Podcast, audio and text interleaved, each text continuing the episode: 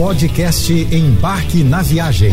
Fique agora com as melhores dicas, destinos e roteiros para sua diversão fora de casa com Naira Amorelli.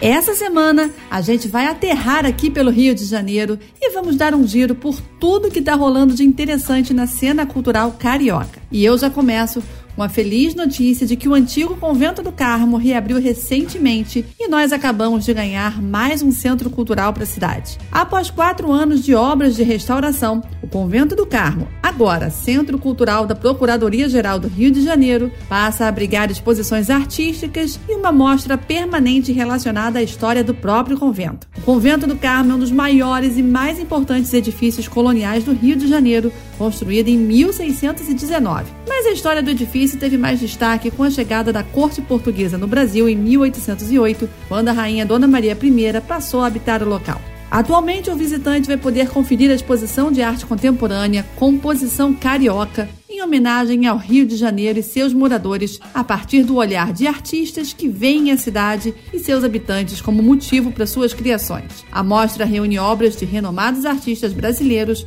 como Adriana Varejão, Beatriz Milhazes e Vicky Muniz.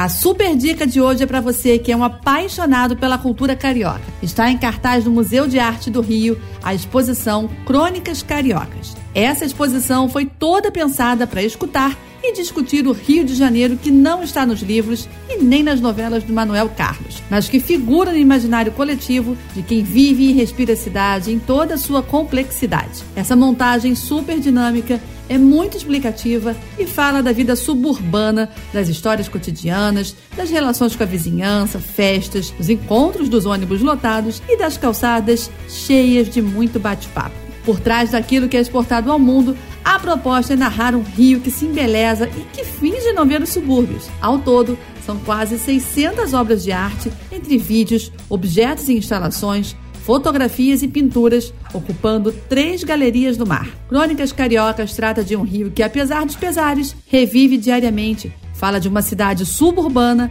onde o afeto é a base das relações e das histórias miúdas. Mas fica ligado que a exposição segue em cartaz só até 31 de julho. Lá no Instagram, arroba Embarque na Viagem, tem um vídeo bem legal que eu fiz durante a minha visita. Corre lá para conferir. Acabou de inaugurar no Centro Cultural Banco do Brasil do Rio de Janeiro a exposição Portinari Raros, com cerca de 50 obras pouco vistas ou nunca antes expostas de Cândido Portinari, um dos mais importantes artistas brasileiros de todos os tempos. Obras originais raras, como a única cerâmica produzida pelo artista ao longo de toda a sua vida e um dos estudos para o painel Guerra da ONU estão na exposição, assim como pinturas e desenhos em diversas técnicas e figurinos mostrando um artista eclético que se aventurou em diversas manifestações artísticas, muito além da sua zona de conforto. As obras vieram principalmente de coleções privadas, o que significa que várias nunca foram expostas ou estão há muitas décadas em casas de pessoas sem serem vistas pelo grande público.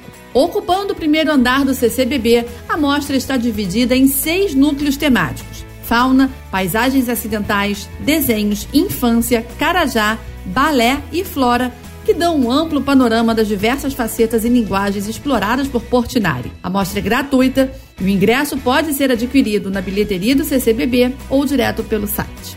O Instituto de Pesquisa e Memória Pretos Novos reinaugurou recentemente a exposição permanente do Museu Memorial Pretos Novos, que foi construída sobre três eixos principais: a matriz africana, onde o visitante poderá compreender melhor sobre as diferentes civilizações africanas antes de serem escravizadas e suas contribuições para as ciências, tecnologias e artes, o mercado da escravidão no Brasil, onde foi traçado um percurso temporal desde a chegada dos primeiros grupos de escravizados a brutalidade que eram submetidos e a constituição do complexo do Valongo no ápice do tráfico escravagista no Rio de Janeiro e a tentativa de apagamento da memória da escravidão na pequena África, com o descobrimento do sítio arqueológico e os seus desdobramentos. E cinco anos após a última escavação, a equipe de arqueologia voltou a campo para realizar novas buscas. Além do Museu Memorial e da Galeria de Arte Contemporânea, o IPN também conta com uma biblioteca e um auditório constantemente ocupado com programação de oficinas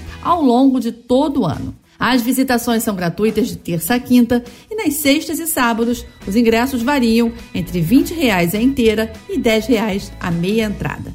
A Academia Brasileira de Letras do Centro do Rio retomou recentemente seu serviço de visitas guiadas. Após dois anos, a visitação gratuita acontece todas as quartas-feiras, das 14 às 15 horas, exceto feriados. Mas atenção, é preciso fazer agendamento diretamente no site da ABL. Nessa visita, o público poderá conhecer um pouco mais sobre a vida e a obra dos acadêmicos através de uma apresentação feita por um grupo de atores profissionais, podendo inclusive conhecer os salões que compõem o Petit Trianon, como a Sala de Trabalho de Machado de Assis, fundador da casa, e o Salão Nobre, onde acontecem as posses dos acadêmicos. O prédio histórico na Avenida Presidente Wilson foi construído para abrigar a representação da França na exposição comemorativa do centenário da independência do Brasil, em 1922.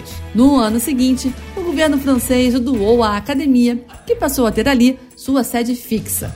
E lá, até os dias de hoje, são realizadas as sessões acadêmicas e as solenidades comemorativas, entre elas a posse de um novo membro e o famoso chá das quintas-feiras. Você ouviu o podcast Embarque na Viagem.